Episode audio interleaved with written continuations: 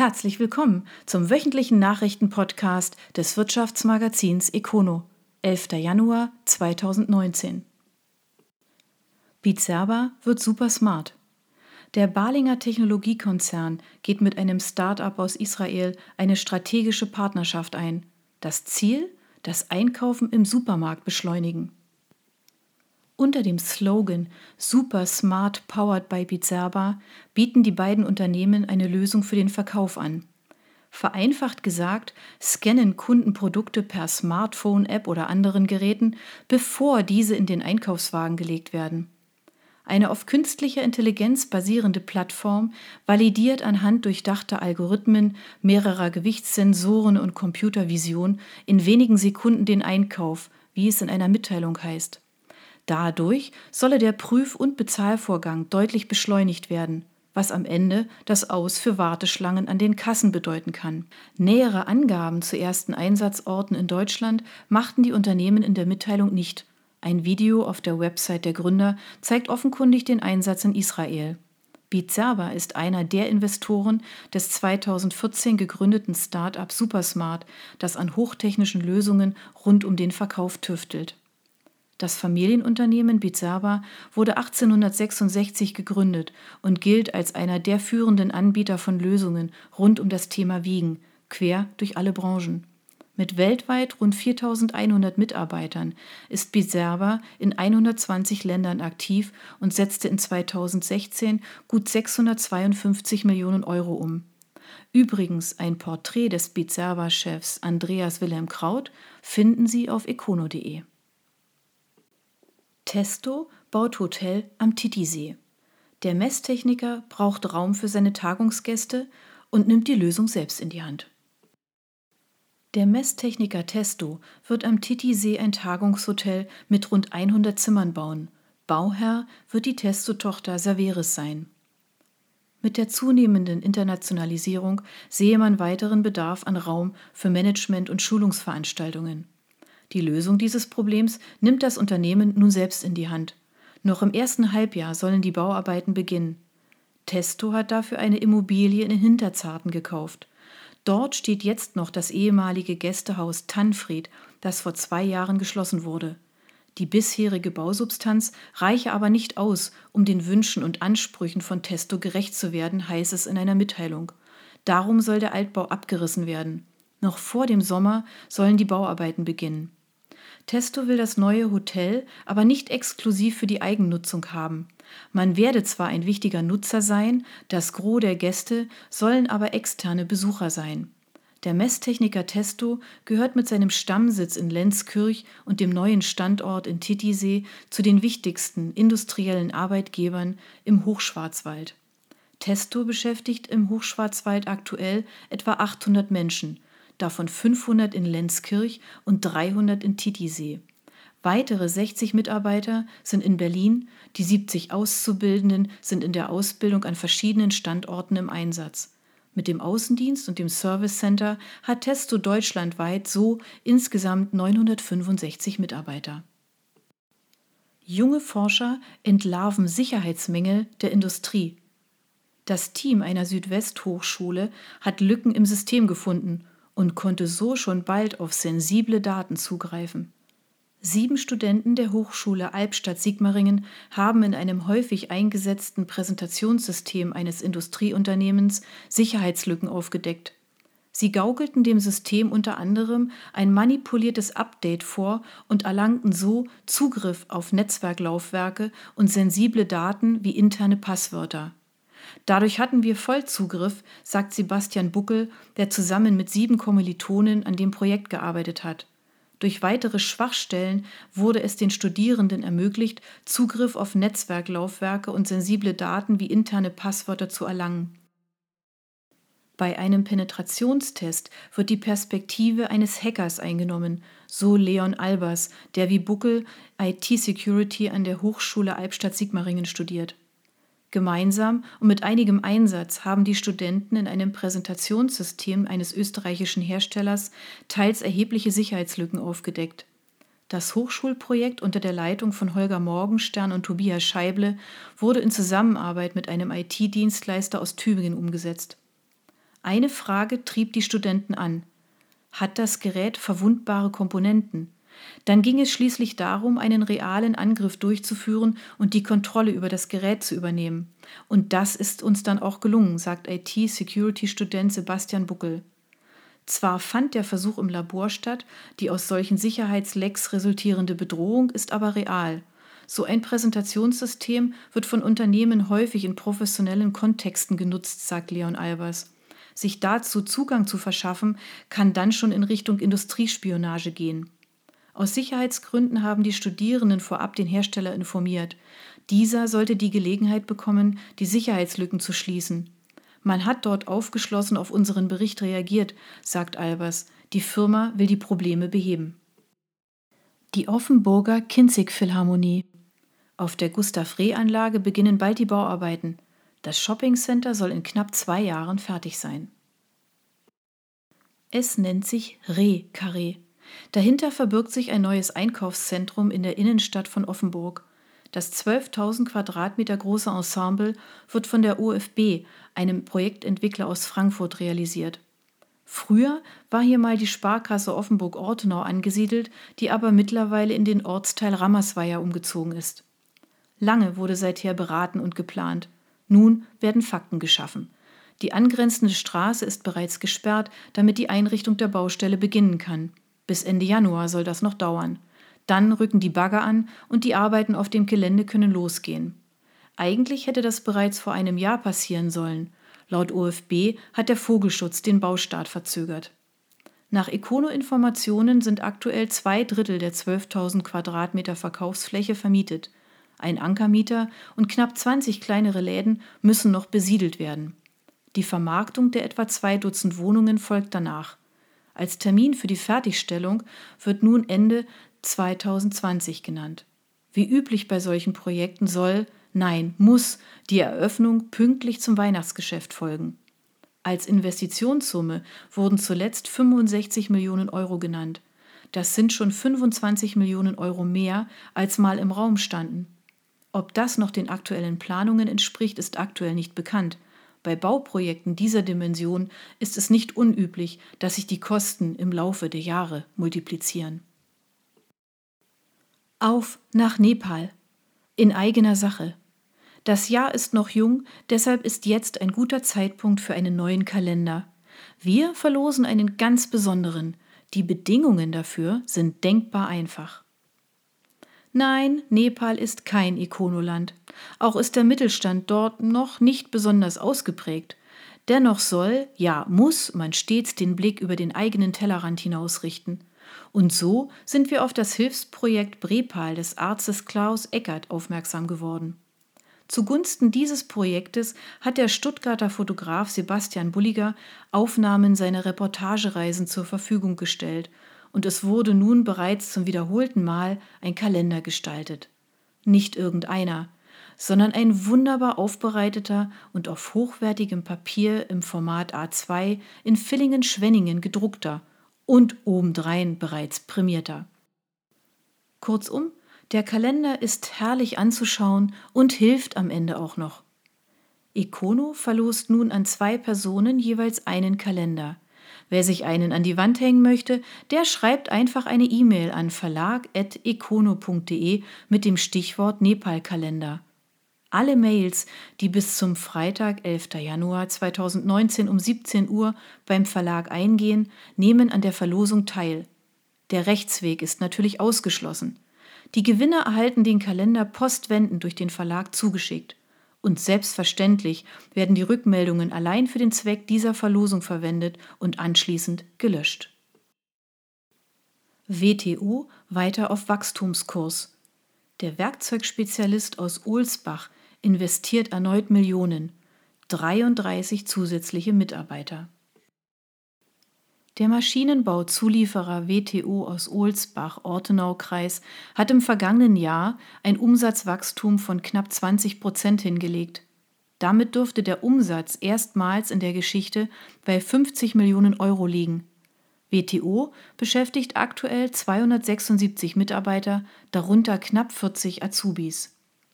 2016 ist das letzte Jahr, für das WTO bislang Umsatzzahlen veröffentlicht hat. Laut Bundesanzeiger waren es seinerzeit 37 Millionen Euro. 2017 meldete die Firma ein Plus von 16 Prozent, dieses Jahr seien es knapp 20 Prozent. Das dürfte gereicht haben, um den Umsatz des inhabergeführten Unternehmens auf mehr als 50 Millionen Euro zu erhöhen. Wächst die Firma, wächst auch die Belegschaft. So hat WTO im vergangenen Jahr 33 zusätzliche Arbeitsplätze geschaffen. Wir sind für 2019 zuversichtlich und erwarten weiterhin eine gute Konjunktur mit einem moderaten Wachstum, sagt Geschäftsführer Sascha Tschickfrei, der das Unternehmen in zweiter Generation führt. Sein Vater hatte WTO 1983 gegründet. Die Ohlsbacher Firma produziert Werkzeughalterungen für die Metallzerspannung und ist damit zu einem führenden Unternehmen auf dem Weltmarkt geworden. Dabei setzt das Unternehmen auch in Zukunft auf den Stammsitz in der Ortenau. Seit 1998 ist die in Offenburg gegründete Firma mittlerweile in Ohlsbach zu Hause. Für 2019 werde man hier erneut rund 4 Millionen Euro investieren, kündigt Schickfrei im Rahmen der Weihnachtsfeier an – vor allem in Maschinen und Anlagen. Rombach investiert in Oberhamersbach. Der größte Arbeitgeber im Ort braucht ein neues Bürogebäude. Das Holzbauunternehmen Rombach wird am Stammsitz Oberhamersbach ein neues Bürogebäude bauen. Das gab das Unternehmen jetzt im Rahmen seiner Weihnachtsfeier bekannt. Firmenchef Rolf Rombach kündigte an, dass noch in diesem Jahr kräftig investiert werde zunächst in Fahrzeug- und Maschinenpark sowie eine neue Photovoltaikanlage sollen dann die Arbeiten für das neue Bürogebäude folgen. Bis Mitte 2020 soll der Neubau dann stehen, eine Investitionssumme nennt die Firma nicht. Rombach ist mit knapp 80 Mitarbeitern der größte Arbeitgeber der 2500 Seelengemeinde im Ortenaukreis. Die Firma wird dieses Jahr 85 Jahre alt. Seit 1998 wird das Unternehmen in dritter Generation von Rolf Rombach geführt. Agenturfusion in Südbaden. Zwei Touristikspezialisten gehen zusammen, eine Gründerin zieht sich zurück. Die Agenturen Land in Sicht aus Sulzburg und Nimius aus Bad Krotzingen haben fusioniert.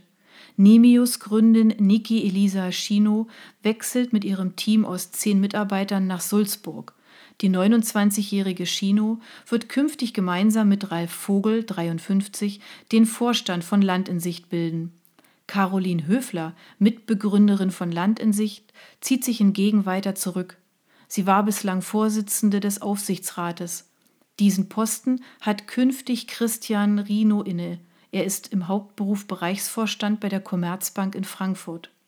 Daneben gehören die beiden südbadischen Steuerberater Martin Ehret und Christian Sander zum Kontrollgremium. Land in Sicht ist eine auf Tourismusmarketing spezialisierte Agentur. Der Fokus liegt dabei auf digitalen Lösungen. Schon in der Vergangenheit habe es eine enge Kooperation und ständige Zusammenarbeit mit Nimius gegeben. Nun bündeln beide Agenturen ihre Kräfte. Land in Sicht gibt es mittlerweile seit fast 25 Jahren. Niki Elisa Schino hat Nimius im Alter von 19 Jahren noch vor dem Abitur gegründet. Im Zuge der Fusion soll die Agentur demnächst nach Freiburg umziehen. Dort werden die Standorte Sulzburg und Bad Krotzingen vereint. Daneben hat Land in Sicht noch einen Standort in St. Gallen, Schweiz. Mosolf nimmt neuen Standort in Betrieb. Der Autologistiker hat in der Nähe des Flughafens Paris-Vatry große Pläne und will dort noch massiv expandieren. Der Autologistiker Mosolf hat einen weiteren Standort in Frankreich eröffnet. Er befindet sich in unmittelbarer Nähe zum Flughafen Paris-Vatry im Gewerbegebiet Sac der Ortschaft Bussy-les-Trés en Champagne. Der deutsche Fahrzeuglogistiker vergrößert mit diesem Standort im Departement de la Marne schrittweise seine Kapazitäten für den französischen Markt. Von besonderem Vorteil sei dabei die verkehrsgünstige Lage auf der Nord-Süd-Magistrale zwischen Antwerpen und Barcelona und der Strecke Paris-Stuttgart. Auf einer Gesamtfläche von derzeit 10 Hektar sollen hier künftig bis zu 4000 Fahrzeuge gelagert und jährlich bis zu 150.000 Fahrzeuge per Bahn und Straße umgeschlagen werden. Daneben gibt es noch eine 1500 Quadratmeter große Werkstatt.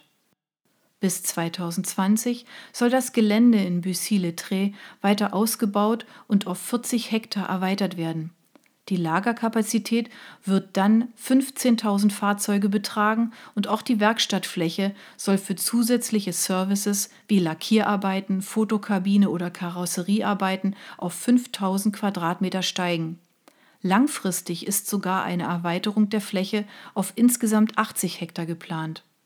Der Aufbau des neuen Standortes in Frankreich ist Teil der Expansionsstrategie der Mosolf-Gruppe aus Kirchheim-Tech. Das Unternehmen hat europaweit schon 38 Standorte.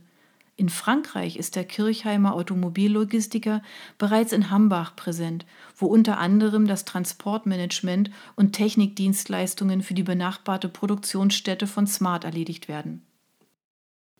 Europapark meldet neues Rekordjahr. Trotz des Großbrandes im Mai kamen 2018 noch mal mehr Besucher als im Jahr zuvor.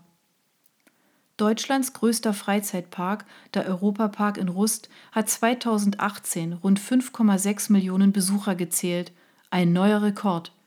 Wir sind sehr glücklich darüber, dass die Gäste uns trotz des Brandes im Mai so treu geblieben sind, sagt Parkinhaber Roland Mack. Der warme Herbst habe dabei die Hitzemonate im Sommer ausgeglichen, als viele Menschen statt in den Park wohl lieber ins Freibad gegangen sind. Daneben wird 2018 als das Jahr der größten Bauprojekte in die Unternehmensgeschichte eingehen. Der Europapark baut zurzeit einen zweiten Freizeitpark, die Wasserwelt Rolantica sowie ein weiteres Hotel. Auch der beim Feuer im Mai zerstörte Themenbereich wird wieder aufgebaut. Zudem baut das Unternehmen ein neues Wohnhaus für 200 Mitarbeiter und Logistikeinrichtungen. Das neue Hotel namens Kronasar wird mit seinen 1300 Betten schon im Frühjahr den Betrieb aufnehmen. Rolantica soll dann zum Jahresende fertig sein. Einen genauen Eröffnungstag hat der Park noch nicht benannt. Baden IT übernimmt Freinet. Badenova-Tochter hat Mehrheit an IT-Tochter des BZ-Verlages übernommen. Der Regionalversorger Badenova übernimmt mit seiner IT-Tochter Baden IT die Mehrheit an Freinet, einem IT-Dienstleister, der zum Verlag der Badischen Zeitung gehört. Das hat Peter Leis, Geschäftsführer von Baden IT, auf Anfrage bestätigt. Demnach übernimmt Baden IT 60 Prozent der Freinet-Anteile. Angaben zum Kaufpreis macht Leis nicht. Freinet ist ein auf Internet-Services spezialisierter IT-Dienstleister. Das Unternehmen gehörte seit 1996 zum BZ-Verlag. Freinet hatte bereits bei Projekten mit der Baden IT zusammengearbeitet. Baden IT war dabei eher für Rechenzentrumsleistungen und Infrastruktur zuständig, Freinet etwa für das Thema Netzwerksicherheit. Leis sieht im sicheren Internetzugang einen wichtigen Baustein im Angebot seines Unternehmens. Darum wollen wir auf das Thema operativen Zugriff haben, das sei nun gewährleistet. Bei Freinet arbeiten aktuell knapp zehn Mitarbeiter. Baden IT ist mit mehr als 100 Mitarbeitern und einem Umsatz von rund 20 Millionen Euro deutlich größer. Die Marke Freinet soll jedoch erhalten bleiben, ebenso der Standort an der Lörracher Straße im Pressehauskomplex. Großhandel. Lotta sorgt für Konzentration. Der schwäbische Händler hat einen Stahlhändler übernommen. Der schwäbische Großhändler Lotter übernimmt den Stuttgarter Stahlhändler Hagelauer. Die Lotter-Tochter Dewald, die seit drei Jahren zum Konzern gehört, übernimmt alle Anteile der bisherigen Gesellschafter der Familie Hagelauer. Das gab das Unternehmen jetzt bekannt.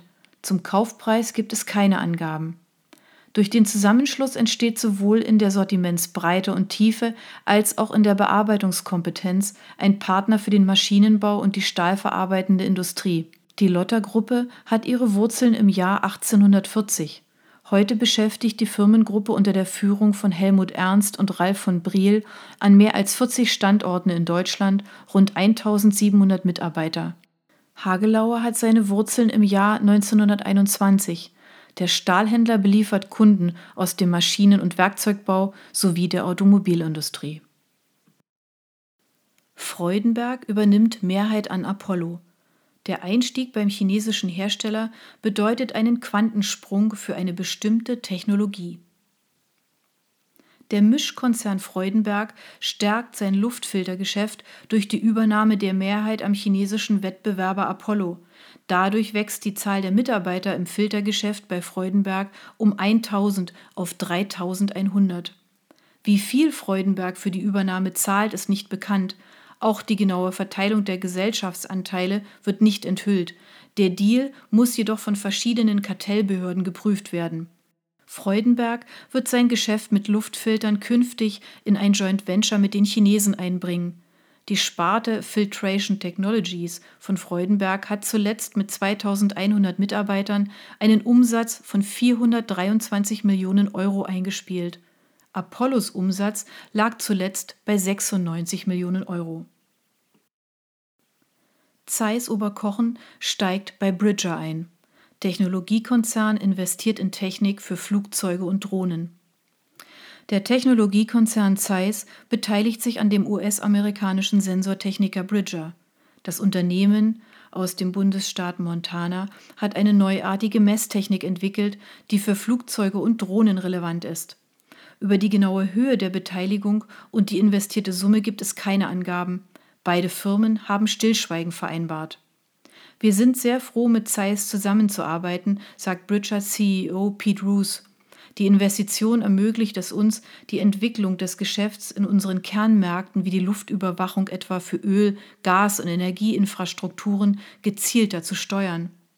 Der Bridger-Sensor ist in der Lage, nicht nur Entfernungen zu Objekten im Bereich von plus 100 Metern mit hoher Präzision und geringer Leistung zu messen, sondern auch relative Geschwindigkeiten. Die zuverlässige Erzeugung und softwareseitige Verarbeitung dieser Art von 3D-Sensordatenkarten gelten als Schlüsselelement für eine Vielzahl von Kartierungs- und Navigationsaufgaben im industriellen Bereich. Zeiss sieht in der Investition einen weiteren Teil seiner Venture-Strategie, um etwa im Bereich digitale Zwillinge und Simulationen marktgestaltende Geschäftsmodelle mit innovativen Partnern voranzutreiben. Wir freuen uns sehr, Bridger auf seinem Weg zu unterstützen, sagt Philipp Strack, Leiter von Zeiss Ventures. Wir glauben, dass jetzt ein guter Zeitpunkt für Bridger und das gesamte Team ist, Wachstumschancen zu nutzen. Bosch investiert in künstliche Intelligenz. Die Stuttgarter kaufen sich für weitere 200 Millionen Dollar bei einem Chiphersteller ein.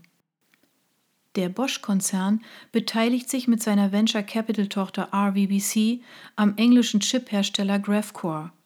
Bosch beteiligt sich mit 200 Millionen US-Dollar an der Firma, die Chips für künstliche Intelligenz entwickelt und produziert. Graphcore passt perfekt zum KI Technology Portfolio, sagt Geschäftsführer Ingo Ramesol. Wir sehen großes Geschäftspotenzial mit Bosch. Das Unternehmen wächst rasant. Die Zahl der Mitarbeiter hat sich 2018 verdreifacht. Die Investitionen auf Basis der aktuellen Finanzierungsrunde würden diese Entwicklung nochmals beschleunigen.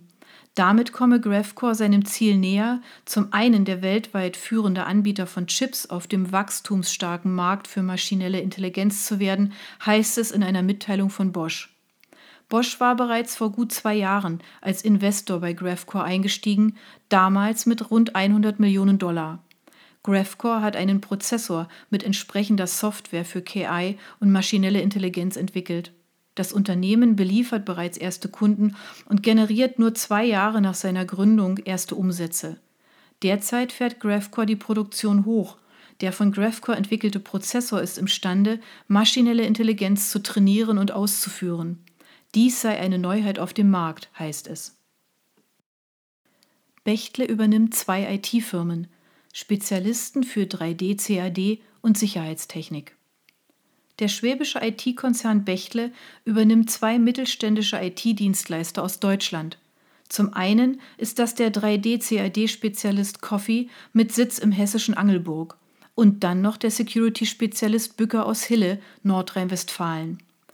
Coffee beschäftigt an acht Standorten 70 Mitarbeiter und hat zuletzt einen Umsatz von 10,2 Millionen Euro eingespielt. Durch die Übernahme stärke man die Marktposition im Bereich Produktionsentwicklungssoftware. Bechtle ist hier bereits mit mehreren Tochterfirmen aktiv. Bücker wurde 1992 gegründet und erlöst mit 43 Mitarbeitern einen Umsatz von zuletzt 16 Millionen Euro. Zu Haus ist die Firma im ostwestfälischen Hille. Durch den Verkauf an Bechtle regeln die beiden Gründer Rosemarie und Peter Bücker die Nachfolge in ihrem Unternehmen. Sie werden vorerst jedoch als Geschäftsführer im Unternehmen bleiben. In beiden Fällen wurde Stillschweigen zum Kaufpreis vereinbart, die Übernahmen bedürfen noch der Zustimmung durch die Kartellbehörde. Liesrad sattelt um. Die Marke des Freiburger Unternehmens ist zu stark geworden. Also? Die Freiburger Liesrad ändert ihren Namen. Das Unternehmen, das unter der Marke Jobrad Dienstfahrräder an Unternehmen vermietet, gibt der Macht seiner Marke nach. Zum Jahreswechsel ändert die Firma ihren Namen auch offiziell in Jobrad GmbH. Nach zehn Jahren Arbeit im Segment der nachhaltigen Mobilität ist die Marke Jobrad so stark geworden, dass sie den eigentlichen Firmennamen an Bekanntheit überholt hat, heißt es in einer Mitteilung des Unternehmens. Die Umfirmierung sei daher ein logischer Schritt. Die Marke Jobrad wurde 2008 von Ulrich Prediger ins Leben gerufen. Das Unternehmen gilt bundesweit zu den Pionieren im Leasing von Fahrrädern an Unternehmen. Die Kunden geben die Fahrräder an ihre Mitarbeiter weiter und bieten so eine umweltfreundliche Alternative zum Dienstwagen. Genau wie Dienstwagen müssen Dienstfahrräder mit einem Prozent des Anschaffungswertes versteuert werden. Liquimoli übt sich in Bescheidenheit. Geringer Umsatzanstieg, dafür deutliche Mehrkosten bei Transport, Marketing und Personal. Der Schmierstoffspezialist Liquimoli muss sich im aktuellen Jahr mit einem knappen Umsatzanstieg zufrieden geben. 544 Millionen Euro bedeuten gegenüber 2017 gerade mal ein Plus von 2 Prozent. Die internationalen Handelskonflikte, der heiße Sommer und Kostensteigerungen, darunter vor allem die dramatisch gestiegenen Rohölpreise, haben unser Umsatz- und Ertragswachstum deutlich abgekühlt, sagt Geschäftsführer Ernst Prost. Die Zahl der Mitarbeiter ist um 24 auf 848 gestiegen. Waren die vergangenen Jahre von hohen Wachstumsraten geprägt, verlief das Jahr 2018 moderat, von einer Ausnahme abgesehen. Der Oktober entwickelte sich mit beinahe 54 Millionen Euro Umsatz und einem Wachstum von 34 Prozent zum erfolgreichsten Monat in der mehr als 60-jährigen Firmengeschichte. Die Dellen im Export federte auch das zarte Wachstum im schwer umkämpften deutschen Markt nicht ab. Unter den gegebenen Umständen sind 2% Wachstum in Deutschland und Österreich ein echter Erfolg, so der zweite Geschäftsführer Günther Hiermeier. Schließlich nimmt die Zahl der Wettbewerber zu, aber der zu verteilende Kuchen bleibt gleich groß. Parallel zum geringer gestiegenen Umsatz wuchsen die Kosten für das Unternehmen dramatisch. Zu den veranschlagten Investitionen für zusätzliche Warenwirtschaftskonzepte, eine neue Software und ein weiteres Tanklager in Höhe von rund 11 Millionen Euro addierten sich Mehrkosten aufgrund gestiegener Rohstoffpreise von rund 6 Millionen Euro. Und wegen des Wetters. Die langanhaltend hohen Temperaturen im Sommer machten den Rhein nur eingeschränkt oder überhaupt nicht schiffbar, weshalb sich der Transport von Rohstoffen und Fertigwaren verteuerte. Man habe in diesem Jahr Mehrkosten für die Logistik von 1,2 Millionen Euro gezählt, so Prost. Auch die Marketingausgaben seien gestiegen, unter anderem weil Liquimoli als Sponsor der US-amerikanischen Basketballmannschaft Chicago Bulls eingestiegen ist. Liquimoli wurde 1957 gegründet. Das Unternehmen entwickelt und produziert Motoröle und Additive. Ernst Prost, langjähriger geschäftsführender Gesellschafter, hatte sein Unternehmen vor einem Jahr an die Wirth-Gruppe verkauft. Auf meiner Visitenkarte steht zwar nur noch Geschäftsführer und nicht mehr Gesellschafter, ansonsten bleibt aber alles wie bewährt, so Prost. Bertrand knackt die Milliarde. Technologiekonzern aus Ehingen meldet neue Rekorde. Der schwäbische Technologiekonzern Bertrand hat erstmals in seiner Geschichte mehr als eine Milliarde Euro umgesetzt. Das gab das Unternehmen jetzt bekannt. Der Umsatz ist demnach von 993 Millionen auf 1,02 Milliarden Euro gestiegen. Auch beim Ertrag hat Bertrand zugelegt. So stieg der Gewinn um fast 10 Prozent von 43,9 auf 47,4 Millionen Euro. Zudem hat Bertrand im zurückliegenden Jahr mehr als 250 zusätzliche Arbeitsplätze geschaffen und beschäftigt nun 13.230 Menschen. Vorstandschef Dietmar Bichler sieht in der Vielseitigkeit seines Unternehmens einen wesentlichen Erfolgsfaktor. Der Themenvielfalt als essentieller Erfolgsfaktor im Engineering-Umfeld kommt eine wesentliche Bedeutung zu, so Bichler. Wir übernehmen als verlässlicher Technologiepartner deshalb immer mehr Verantwortung. Sto übernimmt Liava. Die Firma aus Thüringen stellt ein Baugranulat aus Altglas her. Der Baustoffkonzern Sto übernimmt Liava zu 100 Prozent. Das Unternehmen aus Ilmenau, Thüringen, beschäftigt aktuell 47 Mitarbeiter, die alle übernommen werden. Liava ist nur eins von wenigen deutschen Unternehmen, die Baustoffgranulat aus Altglas herstellen. Dieses sogenannte Blähglasgranulat kommt bei der Herstellung von Leichtbeton, Leichtputz, Leichtmauermörtel und in Wärmedämmplatten, Wärmedämmschüttungen, Putzträgerplatten, vorgehängten Fassadensystemen und Dekorfarben zum Einsatz. Zum Jahreswechsel soll die Übernahme erfolgen, zum Kaufpreis gibt es keine Angaben. Investoren übernehmen Pallas. Der Partikelmesstechniker aus Karlsruhe wird verkauft, neuer CEO. Die Holdinggesellschaft Brockhaus Capital Management hat den Partikelmesstechniker Pallas aus Karlsruhe übernommen. Der bisherige Mehrheitsgesellschafter und Firmengründer Leander Mölter wird sich aus dem Unternehmen zurückziehen. Er übergibt die Firma im Zuge einer Nachfolgelösung an BCM. Sein bisheriger Co-Gesellschafter Maximilian Weiß wird aber auch in Zukunft signifikant an dem Unternehmen beteiligt sein und dieses auch als CEO leiten. Über die genauen Besitzanteile gibt es ebenso wie zum Kaufpreis keine Angaben.